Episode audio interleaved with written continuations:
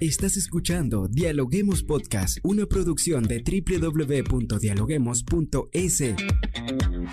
Cientos de académicos analizan, opinan y debaten. Son voces frescas que llegan a renovar la opinión pública desde una perspectiva diferente. Somos la puerta de entrada a la academia. Somos el nexo de la academia con la comunidad. Escucha nuestro podcast en Spotify o a través de la web www.dialoguemos.es.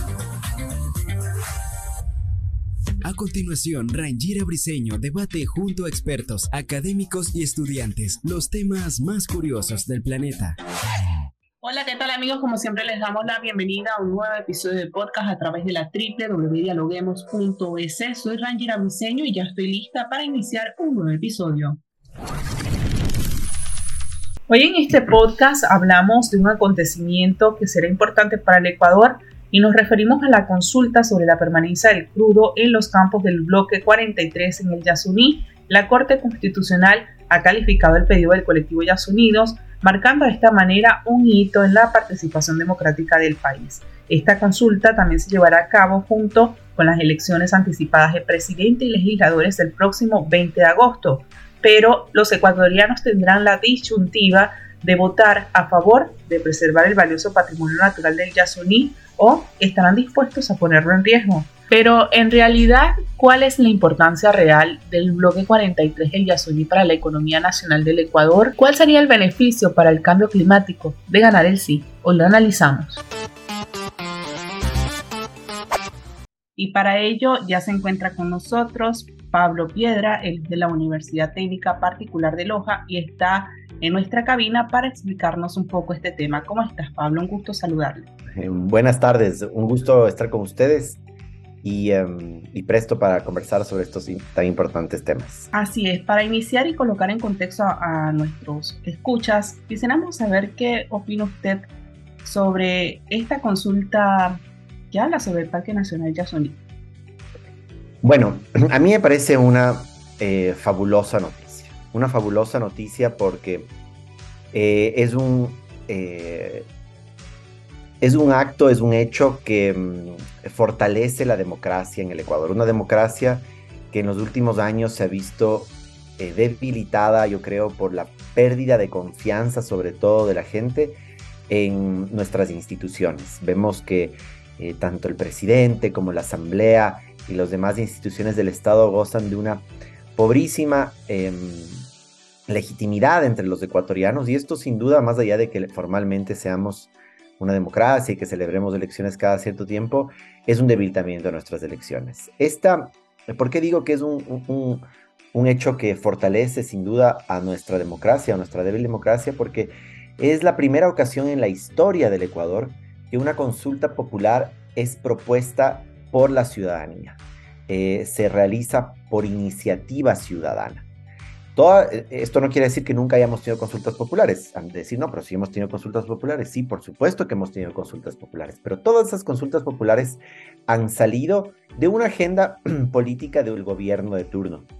Puede ser que ya estamos, hemos estado de acuerdo con, la, con cierta consulta o no, como pasó con la última. Pero eh, lo cierto es, que es la primera vez que los ciudadanos se han, eh, se han puesto de acuerdo, más de 700 53 mil personas para firmar y apoyar por una consulta popular. Una consulta popular que además eh, fue víctima, esta iniciativa, de una, de, un, fraude, digámoslo así, que en su momento se, la, se realizó a través del, del Consejo Nacional Electoral de turno en el 2013-2014 y que se, se, lo sostuvo hasta las últimas decisiones judiciales, luego de una larga batalla jurídica, de más de 10 años mm, que, le ha dado la razón a la gente que, apoyaba esta consulta. Entonces, eh, digamos, por solo ese motivo, aunque hay muchos más, a mí me parece una, una noticia eh, fabulosa. Claro, usted recalca la, parte de la democracia del país y la participación ciudadana, pero si bien es cierto, hablamos del Yasuní, que representa biodiversidad, pero también representa petróleo y economía para el país. Hablamos del bloque 43 que se mantiene bajo tierra y que se estima, según cifras, si se llega a aprobar esta consulta, se van a perder alrededor de 4.800 millones de dólares en los próximos 33 años. ¿Cuál es su evaluación de estas estimaciones económicas y cómo se comparan las proyecciones de ingresos alternativos? Por ejemplo, sabemos que Ecuador produce banano, camarón y también el turismo o la producción de otros productos no petroleros. Bueno, mira, yo eh, sí quisiera hacer una reflexión sobre esta situación. Eh, y, preguntar a la audiencia, digamos, ¿es el petróleo, ha sido el petróleo una fuente de desarrollo en el país?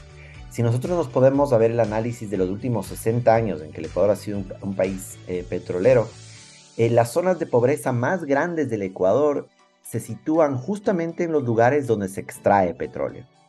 Em, y si bien, pues es indudable que el Ecuador pues, ha, generado cierta obra pública, los problemas sociales, la inseguridad, la miseria, eh, siguen siendo el pan de cada día del Ecuador en los últimos 60 años. Uno podría argumentar que estamos un poco mejor, que estamos un poco peor, pero eh, realmente eh, lo que sí queda cierto es que el, petróleo no ha demostrado ser un factor de desarrollo en la economía ecuatoriana. Y sobre la importancia económica del bloque 43, bueno, yo a mí la verdad me he quedado estupefacto en los últimos días de ver, y disculpa el, término que voy a utilizar, el baratijo de ofertas que ha habido alrededor de las cifras del, del, del, Yasuní. Cuando el gobierno nacional compareció a la Corte Constitucional hace poco más de un mes para argumentar las razones por las cuales pensaba que no debía hacerse la consulta popular, el Ministerio de Finanzas situó la pérdida anual del país de, del petróleo en más o menos 320 millones de dólares. Luego, cuando se eh, aumentó el, eh, digamos, cuando se aprobó la consulta popular, salieron analistas a hablar sobre cifras que van 800 millones de dólares, luego 1.200 millones de dólares, luego 1.600 millones de dólares al año. Ahora se habla eh, de, se, ha puesto en esta última semana, se, ha llevado a la, a la, cifra de 16 mil millones de dólares. Entonces, ah, yo, mira, yo soy abogado de formación, soy abogado constitucionalista, ejerzo en temas de derechos de la naturaleza y derecho eh, eh, constitucional.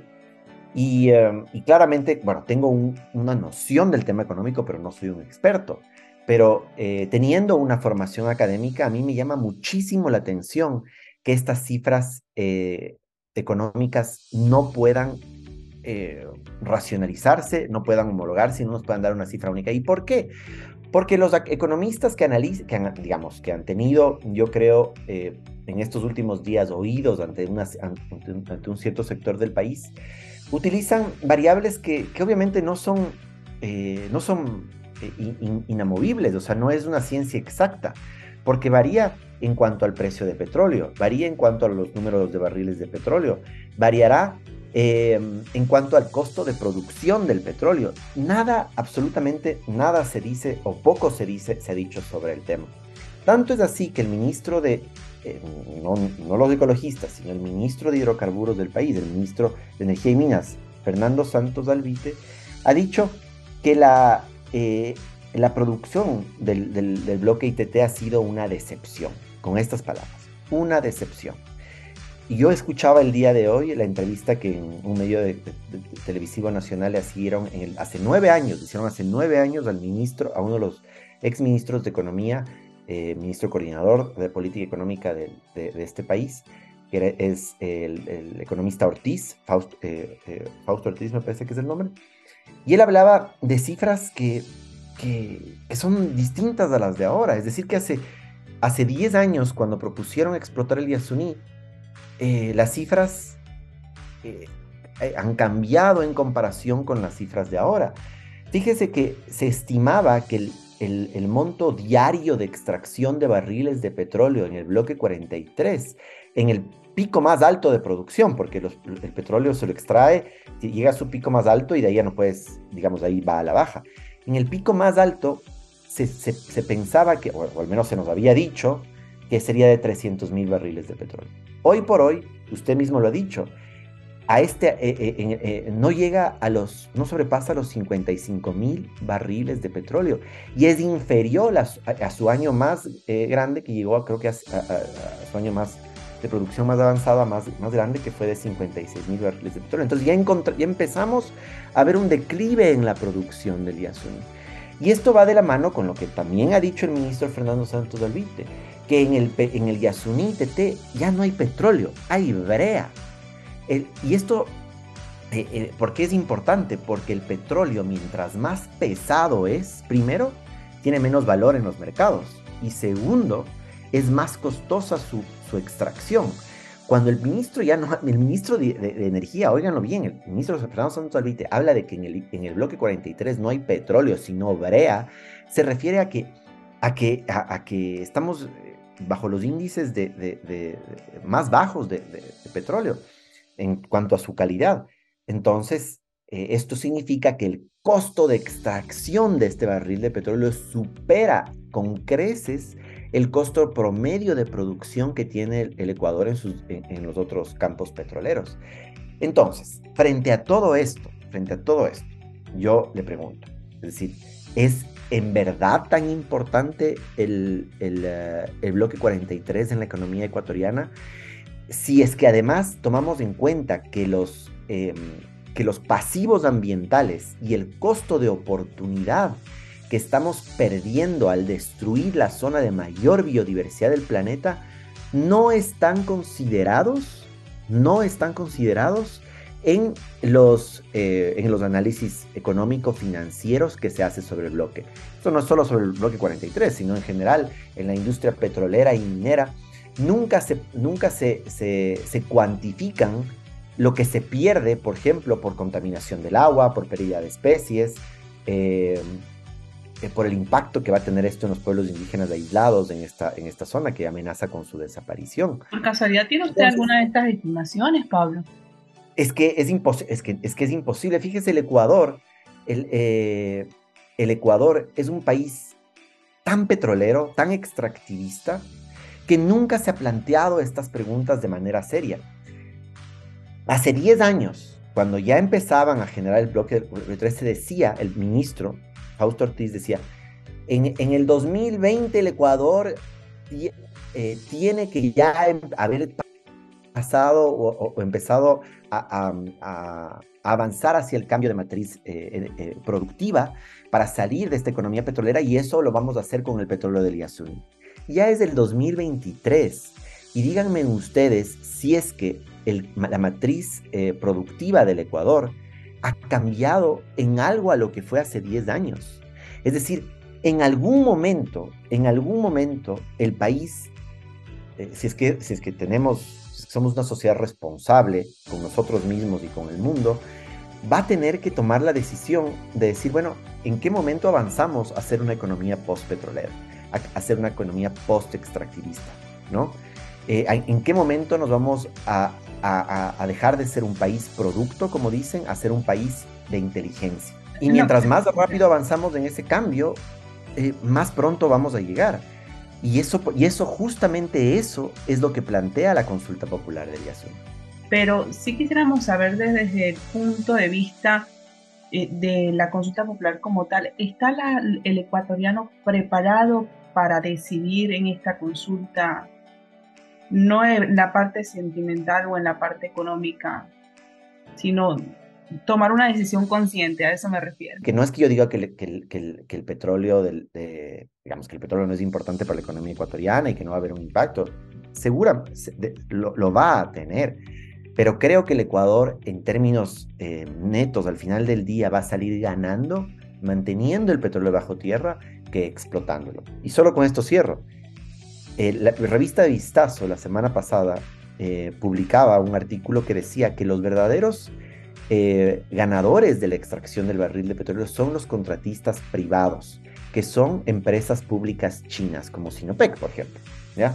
Entonces, a estas, a estas personas se les paga al año por contrato de perforación, por ejemplo, 300 millones de dólares, que es lo que el Estado calculaba sacaría el, el Ecuador del Yasuní, quedándole al Ecuador más o menos unos 20, 25 millones de dólares. Entonces, si bien esto significa mucha plata para cualquiera de nosotros mortales, para el Estado es ínfimo y existen alternativas, por supuesto que existen alternativas, a, corto, mediano y largo plazo. Y eso es lo que plantea Y Ahora, con respecto a lo que tú, a lo que tú mencionas, ¿no? Sobre si el elector eh, va a acudir conscientemente o va a votar em, pasionalmente, digamos, por, este, por esta consulta. Yo creo que, yo creo que un poco de las, de, las dos, René. Yo creo que eso pasa, eh, por ejemplo, cuando en Estados Unidos la gente decide votar eh, por, eh, por ejemplo, cuando votó por Trump, la gente decía que votaba en base a sus miedos, ¿no es cierto? No a su conciencia.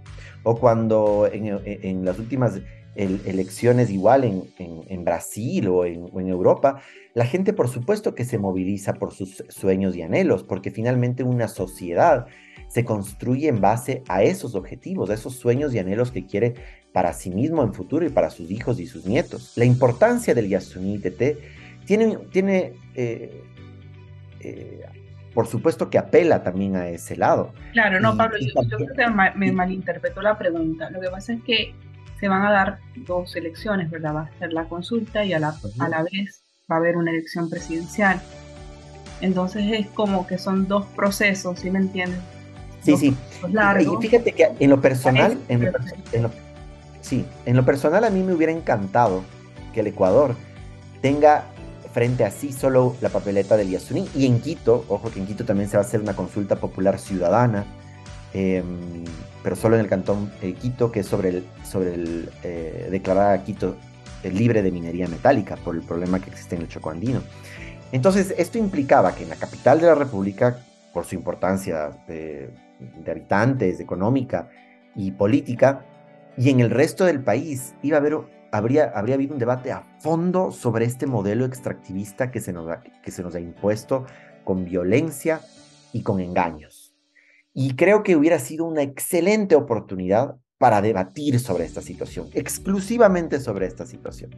Sin embargo, René, yo creo que, creo que mm, los políticos de nuestro país eh, son como esos niños mimados que, reclaman la atención solo para ellos. Entonces, lamentablemente las circunstancias políticas han hecho que, que coincida con una elección extraordinaria de asambleístas y, de, para presidente de la República. Y eso le va a quitar, eh, digamos, digamos, pantalla ¿no? a, a esta consulta. Quizás no nos sea tan fácil ubicar en el debate estos pros y estos contras para que la gente los tome en cuenta que puede ser una cosa eh, favorable para la consulta, pero también yo creo que tiene sus riesgos, porque eh, como hemos visto en, los medios de, de, comunicación nacionales, han, ido, han sido visitados en masa por economistas que, que, sacan las cifras de, cualquier lado y entonces te hablan de 16 mil millones, de 500, la gente se, espanta un poco ante eso.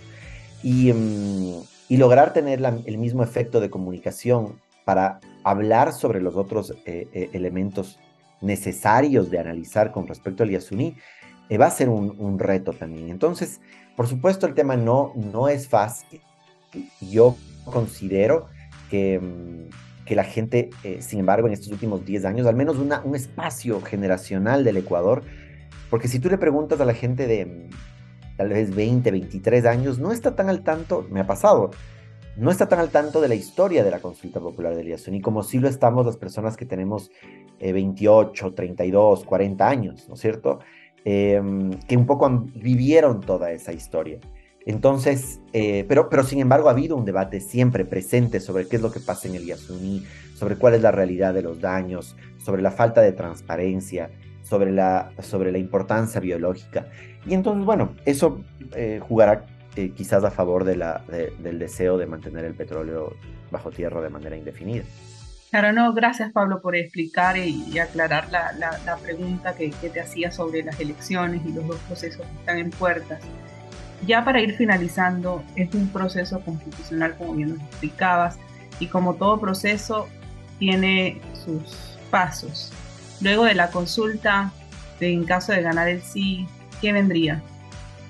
Bueno, mira, la, pregunta se planteó eh, en el año 2007 y era una pregunta que, decía, y es la pregunta que es la misma de ahora, que es, ¿está usted de acuerdo en que el gobierno ecuatoriano mantenga el crudo del ITT, conocido como Bloque 43, indefinidamente en el subsuelo? Ante esta pregunta, que es la, la, que va a costar en la papeleta, la Corte Constitucional la ha modulado en virtud de las circunstancias actuales que, existen en el bloque. ¿Por qué? Porque en, eh, el, bloque, que es más o menos como un rectángulo, no tan regular, em, en la parte sur ya existen pozos que, como hemos venido hablando, están en, fase de, extracción petrolera. Pero a su vez, eh, pero hay una, em, digamos, hay planes de avanzar hacia el norte eh, de manera acelerada y construir dos, decenas de pozos y de, plataformas más, lo que generaría un impacto enorme en el bloque 43. Entonces la, la Corte Constitucional dijo, bueno, de ganar el sí, toda la actividad del bloque 43 debe suspenderse de manera indefinida. Entonces, si es que gana el sí, eh, se le da el plazo de un año a Petroecuador para que eh, vaya cerrando sus procesos y vaya saliendo de manera ordenada del bloque 43.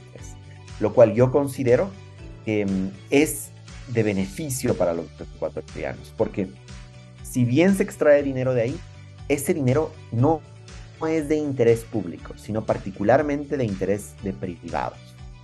Y bueno, eh, con esto también salvamos que, la, que, que, las operaciones del campo 43 que pretenden ir hacia más al norte pongan en mayor riesgo a los últimos pueblos indígenas aislados del Ecuador, los Tagaeri y Taromenane, em, que son pueblos que no han sido contactados por Occidente, que viven en, eh, tal cual, más o menos como vivían hace dos mil años, y, em, y cuyos derechos, eh, digamos, el Ecuador ha, ratificado en su constitución y en, los acuerdos internacionales de que eh, estos, estos pueblos aislados tienen derecho a mantenerse en aislamiento.